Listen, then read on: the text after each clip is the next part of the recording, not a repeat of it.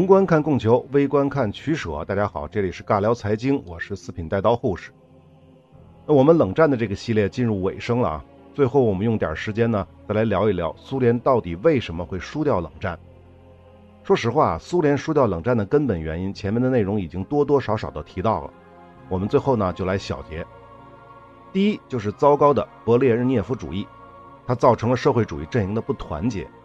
其实严格的说，斯大林时期执行的就是勃列日涅夫主义，只是那会儿苏联的实力有限，这方面体现的并不明显，主要是共产国际嘛。但是即便是如此，干预他国主权是苏联一贯的做法。到了赫鲁晓夫时代，虽然在这方面呢是有所收敛，但本质没变，不然也不会有匈牙利十月事件。可不管是斯大林还是赫鲁晓夫，干坏事就干坏事，还没沦落到恬不知耻、明目张胆。拿出一套所谓的理论给自己做幌子。要知道，苏联是联合国五常之一，联合国的基本精神是什么呀？就是国家主权独立啊。勃列日涅夫主义最大的失败，就是把苏联内心最黑暗的部分掏出来，大白于天下。这么玩的结果，就是让苏联的国际形象瞬间变为不仁不义的小人嘴脸，这令所有社会主义阵营的国家都感到不寒而栗。之前说过，可能有的国家嘴上不说，但心里都明白。现在的我没有能力，只能乖乖的听话。可一旦有机会了，可以跳出来摆脱苏联阴影的时候，我肯定是毫不犹豫的。这也是为什么苏联解体之后，东欧国家纷纷加入北约的原因。这些国家都害怕俄罗斯成为第二个苏联。斯大林时代的苏联失去了在欧洲最重要的盟友南斯拉夫，而赫鲁晓夫时代又失去了亚洲最重要的盟友中国。现在轮到勃列日涅夫上台了，糟糕的勃列日涅夫主义不仅无法找回这俩重要盟友。反而使社会主义阵营的不团结走上了一条不归路。说白了，人心散了，队伍还怎么带呢？勃列日涅夫主义还有一个副作用，前面我们也说过，原先的苏联靠的是输出信仰，赢得更多的盟友。但勃列日涅夫主义出台之后，勋宗就只能用金钱开路了。在这之后，再被拉入社会主义阵营的国家就没有那么单纯了，更多的是冲着苏联的飞机、大炮、石油卢布去的，而不是共产主义的信仰。因此啊，这些苏联的新盟友们不仅不会为苏联提供太多帮助，反而会成为苏联的累赘。总之啊，得道多助，失道寡助。还是那句话，美国和西方阵营虽然不是得道者，但勃列日涅夫主义让苏联成为了绝对的失道者。这是第一。第二，盲目的军备竞赛，这个锅呢还是勋宗的问题。赫鲁晓夫时代曾经大幅削减军费，用核武器和导弹来保证苏联的和平发展就足够了。但勃列日涅夫为了他的主义，跟美国死磕军备竞赛，而且是全方位的死磕。那关于这点呢，我就不费口舌了啊。前面仔细的解释过，大家应该都明白。苏联在军备上花了太多的冤枉钱，更关键的是，为了保证军备竞赛不掉队，苏联一直都没有能调整好自己的产业结构，这是苏联经济最终崩溃的最大的一颗定时炸弹。第三，还是勃列日涅夫，是他开启了老人政治。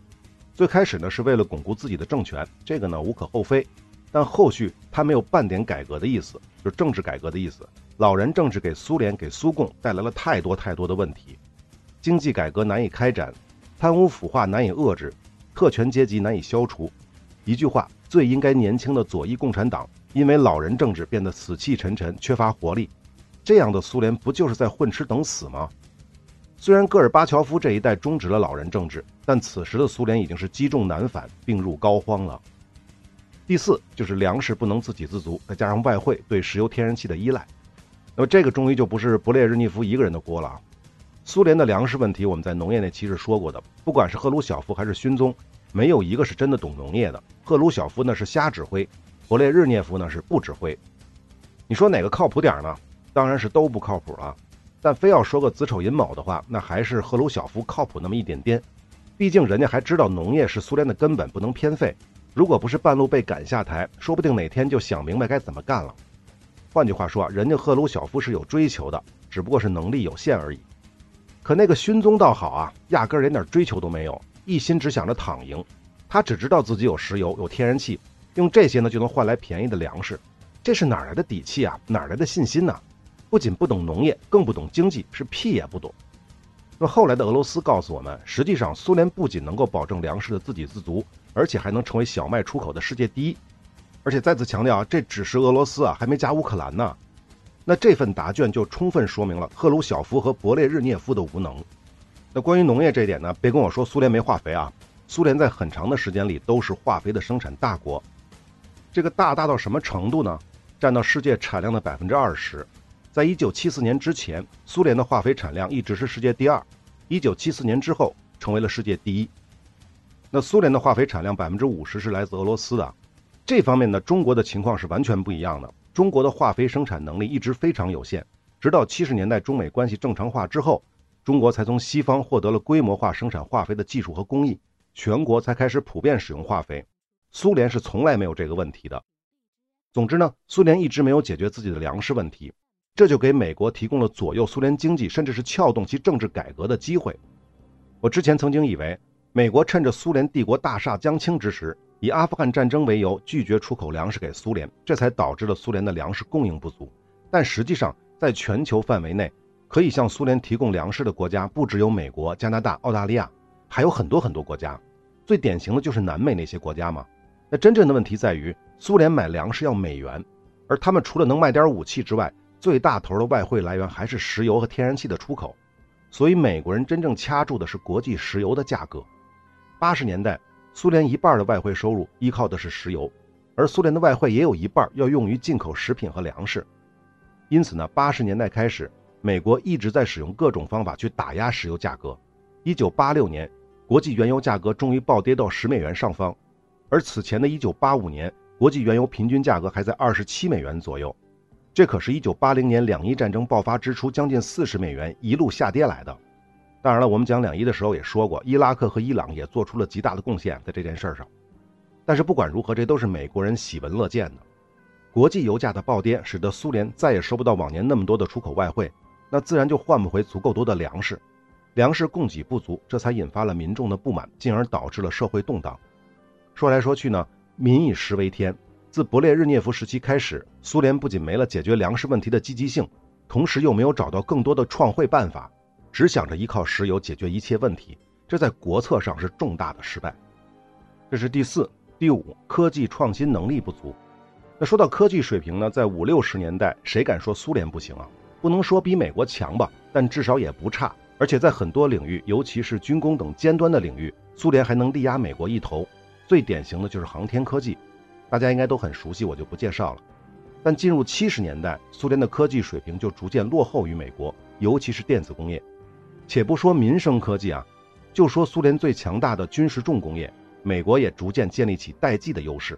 最典型的就是战斗机，同等性能的苏二七要比美国的 F 十四和 F 十五晚服役十年，而苏二七正式服役之前四年的一九八一年，美国空军就已经提出了先进战术战斗机的需求。那最终衍生出的 YF 二十二和更加科幻的 YF 二十三，而同时期的大苏联已经解体多时了。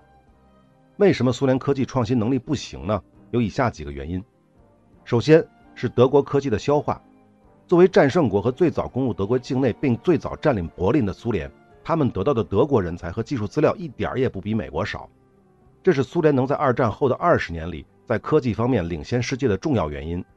但是，苏联在消化德国科技方面却不如美国，原因很简单，可能很多朋友都知道美国的回形针计划，那些纳粹的科学家是可以得到美国身份，变成美国人为美国工作，但这套在苏联行不通，苏联人只能是间接消化。那至于是为什么呢？不用解释了吧？让纳粹科学家成为苏联公民，那斯大林怎么能同意呢？不过呢，其实说到这一点上呢，苏联还是比美国有良心的多的啊。那么这个呢，是苏联科技吃老本的问题。那苏联的科技创新能力呢？我们讲京沪会的时候是提到过的，知识产权在京沪会体系内是被彻底废除了。苏联的目的很清楚，要从东德和捷克斯洛伐克等传统科技强国的兜里直接免费拿好处。但问题是，没有知识产权的保护，还有谁会主动的去搞科研做创新呢？那不成了单纯给国家做贡献了吗？尤其是以东德为首的东欧国家，他们就更不可能为苏联的发展免费贡献创造力了。总之啊，不管是东欧还是苏联，没有知识产权的保护，也就失去了民间科技的创新原动力。没有人会不求回报的去搞科技创新，不管是军工的重工业，还是轻工业或者什么其他领域，没有利益的驱使，创新就是空谈。当然，这并不意味着说苏联就不做科学研究，不进行科技创新了，但只限于体制之内，也就是国家投资的科研项目。单一的项目的规模肯定没得说啊，肯定是很大的，但整体上就很难形成规模了。其科技竞争力就远不能跟西方相提并论。换句话说，在正常逻辑下，只要有利益的驱使，整个社会都是科技创新的土壤。但苏联的体制之下呢，只有少数拿着国家工资的专职人员才会去搞科技，那怎么能跟美国和西方比呢？这个就是捡了芝麻丢了西瓜。再有呢，就是科学家的政治斗争。虽然苏联科技工作者的社会地位很高，但相比于美国和西方国家，苏联的科学家们有一个躲不开的麻烦，这就是科学界的政治斗争。而且呢，所谓的政治斗争，不仅是说苏联科学家要应对不同时期的政治运动。即便是没有政治运动，他们也要防备同行之间因为嫉妒等原因使用政治武器来相互的倾轧。那这部分呢，我就不多解释了。我国从解放之后到文化大革命，类似的事情也有一些，差不多是一个意思。那至于苏联呢，大家如果有兴趣，可以去找一找科罗廖夫和格鲁什科之间明争暗斗的故事。相比之下呢，美国科学家的科研环境就好一些，即便也存在同行的倾轧。但只要科学家是真有本事，大不了就换个东家继续搞研究，再不济换个国家也是可以的。总的来说呢，苏联的科技创新不足的根源就是苏联僵化的制度问题，这给苏联带来了一系列的麻烦，尤其是对国民经济的影响。科技创新不足，工业产业就无法升级换代，生产效率渐渐就落后于西方，苏联经济当然就上不去了。经济上不去就只能用蛮力，尤其是军工业，质量不行就用数量去弥补。反而造成了更大的浪费，那民生产业就更不用讲了，低质高价的商品怎么可能有生存空间呢？苏联的产业结构就更没有翻身之日了。好，这是第五点，科技啊。第六点，舆论战、心理战和文化战。其实舆论战、心理战和文化战等等归结到一起都是舆论战。舆论战的目的只有一个，让民众相信自己，而不是相信对手，或者说啊，维护己方的民心，并颠覆对手的民心。对于冷战而言呢，用最简单的话讲，苏联想要苏联人民和美国人民恨美国、爱苏联，而美国则恰恰相反。当然了，这个所谓的爱，不是爱苏联或者美国的国家，而是爱各自坚持的意识形态。就冷战的结果而言，在舆论战上，美国赢了，苏联输了。但为什么美国赢，苏联输呢？有以下几点原因。首先，双方选择了不同的战场。这话什么意思啊？说白了。就是舆论战的重点是进攻还是防守？所谓进攻呢，就是颠覆对手的民心；所谓防守呢，就是维护己方的民心。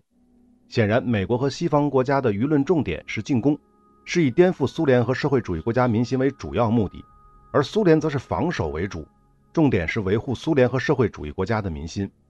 为什么双方的选择如此不同呢？其实，在二战刚刚结束那几年，苏联在这方面采用了更为积极主动的进攻策略。共产党本来就非常善于搞宣传，苏联也很早就建立了专门的机构，利用无线广播电台等方式对西方阵营进行舆论攻势，尤其是针对底层人民宣扬社会主义的思想，而且不只是对西欧，更包括如阿尔及利亚这样的英法殖民地。反观西方国家，起初他们对苏联的舆论战重视程度严重不足，这就造成了西方国家，尤其是英美底层大众对苏联的好感度普遍较高。而知识分子、文艺界也把学习和了解马列思想作为一件很时髦的事儿。不过，西方国家很快就发现了问题的严重性，大幅增加了舆论战的投入，没用多久就转守为攻了。差不多到冷战爆发的时候，面对西方强大的舆论攻势，情况就随之逆转，苏联被迫转攻为守。为什么美国能够如此快地逆转舆论战的走势呢？说起来，这就是因为舆论战的本质就是控制媒体。美国和西方国家在媒体、在资本方面是具有先天优势的。西方媒体不仅可以在纽约、伦敦办报纸，也可以去开罗、日内瓦开广播电台，更可以去东京、曼谷做电视台。可能你会说啊，苏联也可以啊。但是你仔细想想，苏联真的可以吗？不明白是吧？西方媒体是可以赚钱的机构，本身是一门生意，是个买卖，他们可以不依赖国家的投资生存。而是配合西方商品和服务的广告，逐渐扩张到全世界。那苏联和社会主义阵营的媒体呢？苏联的体制决定了，媒体是国家执政机器的一部分。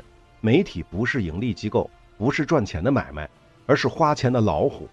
既然是花钱的老虎，那就形不成规模效益。预算有限的情况下，苏联的媒体投入大头就只能紧着国内做防守姿态了。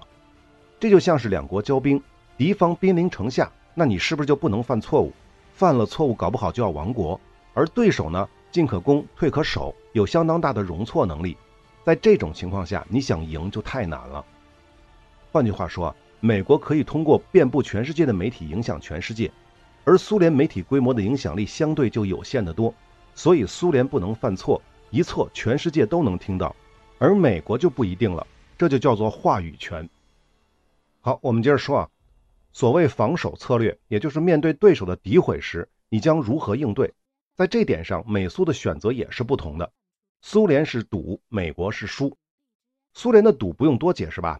只要是西方说苏联不好的，不管真的假的，一律否定。另外，你西方媒体也休想通过正常渠道来苏联宣传，这就是所谓的新闻审查和媒体管制。这么做的缺点是很明显的。如果对方攻击的内容是真实的，你就必须编谎话去掩盖。一个谎话不够，就得编第二个。谎话多了，漏洞就更多，这就为敌人发起第二轮、第三轮的攻势提供了机会和弹药。至于新闻审查和媒体管制，做适当的审查和管制当然是有必要的，但如果搞得太彻底、太绝对，很容易让民众产生疑问。那这个疑问就是你政府到底在怕什么？如果你解释不清楚，就只会适得其反。再有呢，堵是不可能完全堵得住的，而且堵得越凶，民众就越好奇，这就是我们所说的适得其反的作用。而美国的输呢，首先你攻击我的时候，我可以选择解释辟谣。也可以选择不解释、不理会啊。什么情况下解释辟谣呢？证据确凿的时候，解释和辟谣就是强有力的反攻。但如果找不到证据，没有解释的余地，那西方媒体更多的是选择回避、冷处理。这么做最大的好处就是避免事态的升级，避免民众的更多关注，使对自己不利的事件逐渐降温。其次啊，西方大多数国家对于亲苏媒体、左翼媒体也不会进行特别的限制，当然麦卡锡主义那几年除外啊。难道他们不怕这些媒体搞乱本国的民心吗？真的是不怕啊。前面说过，苏联没有能力把舆论战的阵地扩张到西方世界，也就是说，没有苏联的直接支持，那这些西方的左翼亲苏媒体的能量就不可能太强。所谓的影响力有限，用现在的话说，流量有限。如果刻意打压他们，反而会引起社会的关注，相当于帮他们发展了，那才是得不偿失的呢。而且同时，这些左翼媒体在西方世界的存在，反而可以更好地向全世界彰显西方制度的优越性。言论自由嘛，这是一举两得的事儿。为什么要打压呢？注意啊，我说的前提是这些媒体的影响力有限，流量有限。如果没有这个前提，情况就不一样了。冷战时期是找不到特别合适的例子的，但现在是有的，那就是 TikTok。这个很多朋友都知道，对吧？我就不解释了。美国是通过政府啊各种手段是打压过的。那关于冷战舆论战的防守策略，我们就说的差不多了。中国有句老话，大家都知道的：“万事万物宜输不宜赌。”苏联靠的是赌，美国靠的是输，谁强谁弱是一目了然。那么再有呢，就是美国的舆论战手段和技巧更高级、更多样。说到舆论战的手段和技巧啊，我找资料的时候发现，苏联相关的内容是非常少的，而美国相关的内容就多得多。为什么呢？我猜啊，可能是跟前两条有关。那就是苏联的防守策略和舆论战的以赌为主。那既然是防守，既然是赌，那还需要什么技巧呢？养养养脑白金呗，简单粗暴。那是不是有效呢？就不一定了。美国就不一样了，既然是进攻，难度肯定要大得多，必然需要使用到更多的手段和技巧。那么说到美国在冷战的舆论战当中使用过的那些花招，那可就太多了。比如理论指导实践这方面呢，美国军方情报和宣传部门对于舆论战是花了大价钱的。雇佣了大批的相关领域的专家学者，让学术研究直接服务于国家的政策。美国早在1948年就提出过心理战的三种颜色理论，分别是白色、黑色和灰色。听名字猜也猜得出来啊，白色就是公开进行的，最典型的就是美国之音；黑色呢就是秘密进行的，一般是通过安插到敌人内部的间谍或者收买持不同政见人士等等，通过这些人在苏联内部造谣传谣，进而引发各种可能的混乱。甚至呢，使用暴力行为嫁祸给苏联政府等等。当然了，美国是不会公开承认的。而杀伤力最强，但同时又能做到潜移默化的，还是灰色。灰色介于黑白之间，让敌人呢很难辨别和防御，更容易让敌人犯错。灰色可以公开行动，也可以秘密进行。最典型的例子，比如公开宣传苏联的行为背离了马克思、恩格斯的初衷，甚至是背离了列宁主义。那么另外一个例子，大家都知道，前面讲过的公开赫鲁晓夫抨击斯大林的秘密讲话，这也是一个道理。再比如，通过秘密的手段，在苏联的内部宣扬极端的民族主义思想，挑起苏联的民族矛盾等等。美国的相关机构认为啊，舆论战的本质是让敌人内部产生纷争，让民众对其政府从最初的不信任转变为对政府的恐惧，最后是绝望。有了理论上的指导，美国在舆论战上可以说是花样百出。那么都有哪些具体的技巧和手段呢？我们随便说几个啊，比如这个掐头去尾传播真实内容，什么意思啊？谎言是需要更多的谎言去修饰的，谎言越多，出错的概率就越大。被对手抓住小辫子反戈一击的可能性就越大，所以啊，舆论战尽量不要说假话，但是不说假话并不代表说的都是事实。所谓掐头去尾，就是有选择的说真话。那这种例子就太多了。斯大林是不是搞过大清洗？是不是杀过很多无辜的人？这个是事实，那就玩命宣传这个呀。至于那些被斯大林干掉的真正的反革命分子，绝口不提。当然，赫鲁晓夫和戈尔巴乔夫所做的那些平反工作也一样绝口不提。再比如我们中国啊，前几年香港不有港独吗？那些西方媒体不遗余力的去报道那些港独分子的言论，这个是不是事实？他们是不是想独立？这个是事实，他们确实想独立。可是香港这么大，有几个想要独立的，想要给英国做舔狗的，有什么稀奇的？香港一样有大批的以中国人为骄傲的港人啊，西方媒体却根本不去报道。还有 CIA 在香港花钱去雇那些香港的年轻人参加抗议，西方媒体一样是选择性的忽略了。这种避重就轻的有选择的报道，想要达到的效果是不言而喻的。不过呢，要注意，不是说西方的舆论战就不造谣、不说假话。以上这个套路只适用于官方媒体或者是西方主流媒体的公开报道。如果需要造谣，那很简单啊，通过匿名方式散播谣言，或者找一些无关轻重的小媒体首发，大媒体再转发，即使出了错呢也无所谓，到时候道个歉就完了。那么再来啊，污名化。污名化最典型的例子就是指责社会主义国家都是独裁专政，没有民主。我们前面是讲过的，社会主义国家确实存在一些绝对的独裁者。那最典型的就是罗马尼亚的齐奥塞斯库啊，我们之前是说过的。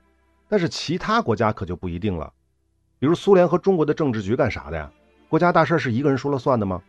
那西方媒体不管这些啊，刻意模糊这些概念，而且在宣传上抢先下手，先污名化社会主义国家的民主制度。